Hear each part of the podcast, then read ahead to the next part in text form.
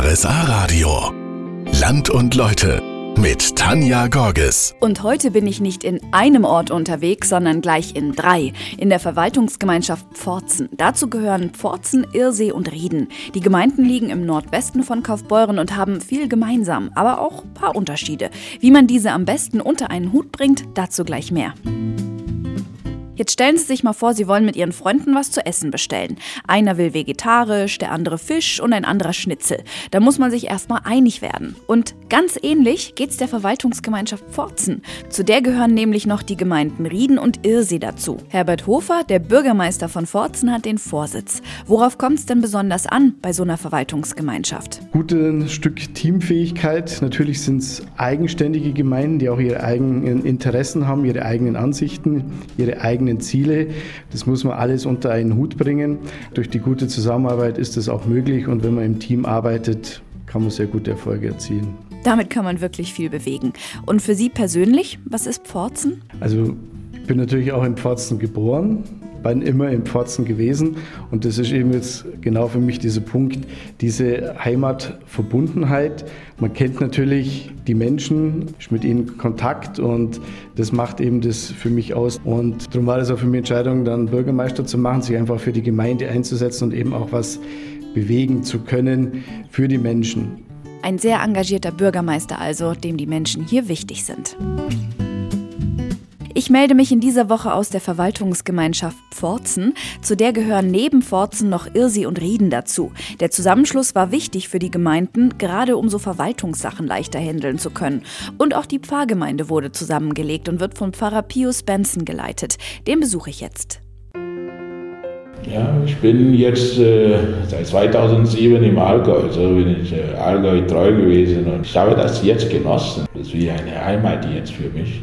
Das sagt Pfarrer Pius Benson. Ursprünglich aus Nigeria ist jetzt Pforzen seine Heimat. Gibt es etwas, woran Sie sich besonders gerne erinnern, als Sie hier angefangen haben?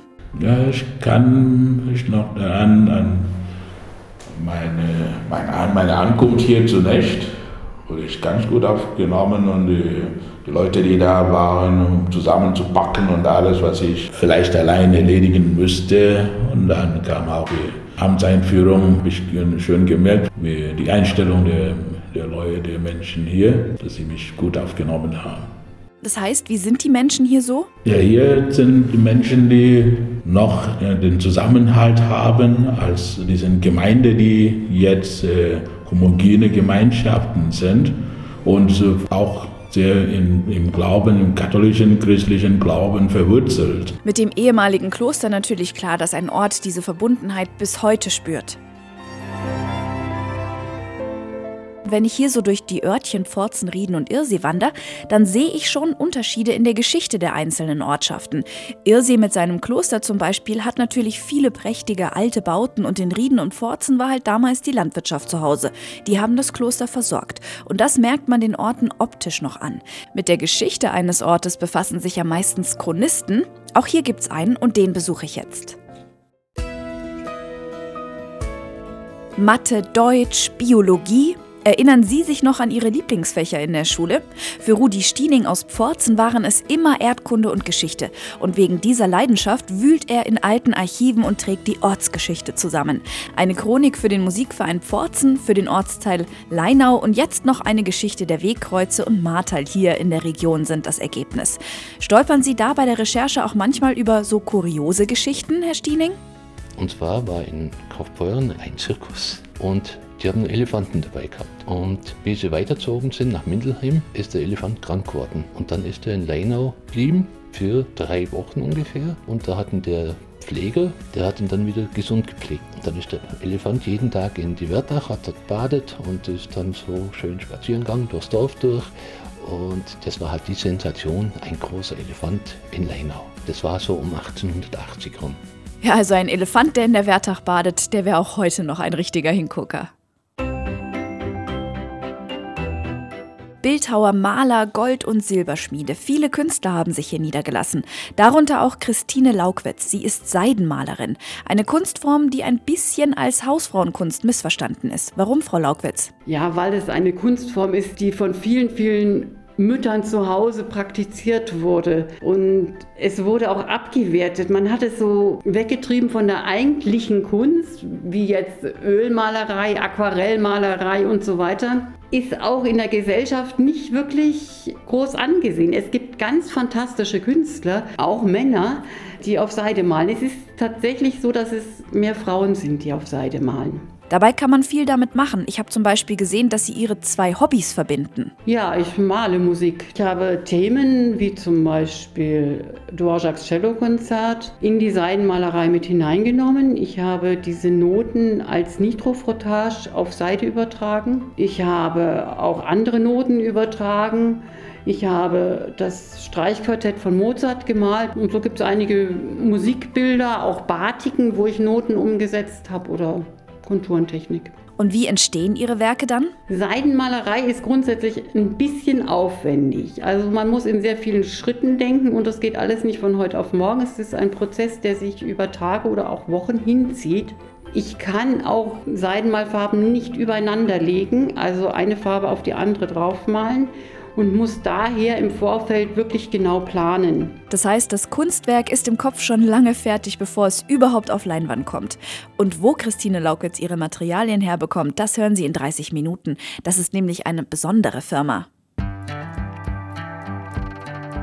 Menschen verdienen eine zweite Chance und die bekommen sie beim Irrseer Kreis. Das Versandhaus beschäftigt neben Normalos auch Menschen, die unter psychischen Krankheiten leiden.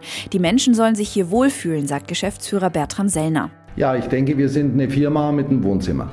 Und im, im Vordergrund steht schon die Firma, aber ich glaube, äh, das Milieu im Miteinander spielt eine große Rolle. Das wollen wir natürlich auch einerseits über das Gebäude vermitteln, aber andererseits über unser Verhalten. Für mich klingt das so, dass Sie den Leuten dann auch ein Stück Normalität wieder zurückgeben. Ich glaube, das ist das Wichtigste für diese Menschen, die leider von diesem Schicksal getroffen oder gestriffen waren. Wir wollen hier Normalität vermitteln.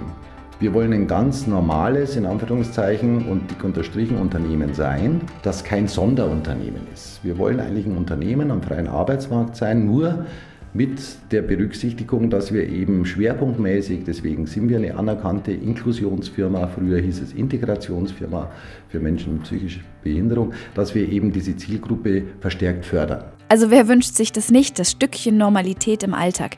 Wie gut das tut, darüber spreche ich gleich mit jemandem, der das beim Irrseherkreis zurückbekommen hat. Mehr in 30 Minuten. Ich war Jahrzehnte suchtkrank und habe eigentlich gerade noch gelebt und habe dann, ähm, nachdem ich hierher gezogen bin, eben die Möglichkeit bekommen, für mich wieder ein Stück Lebensqualität zu erreichen, was ich vorher gar nicht auch hatte. Ja.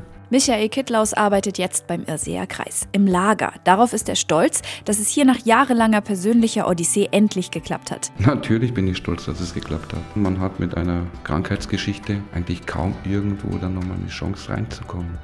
Also gerade sprich, wenn man wirklich dann mal so Jahrzehnte wie ich sich am Rande der Gesellschaft bewegt hat und es mehr ein Überleben war als eigentlich ein Leben. Ich kann da wirklich froh sein, dass es sowas gibt. Ja. Und was bedeutet Ihnen das hier zu arbeiten? Einfach, dass ich gut aufgeräumt bin. Ja Tagesstruktur, einen Alltag zu haben und auch gerne auf die oder gerne in die Arbeit zu gehen. Ja, also es macht Spaß und es ist für mich ein Inhalt. Das Konzept vom Irrseer Kreis geht also auf. Der Versandhandel für Kreativmaterial feiert dieses Jahr übrigens 30. Geburtstag. Und das war's auch schon für heute bei Land und Leute. Wir hören uns nächsten Samstag wieder, dann aus Weiler-Simmerberg. Und übrigens, die aktuelle Folge aus Pforzen und andere, die gibt es auf rsa-radio.de und auf iTunes zum Nachhören. Bis dahin einen schönen Samstag noch.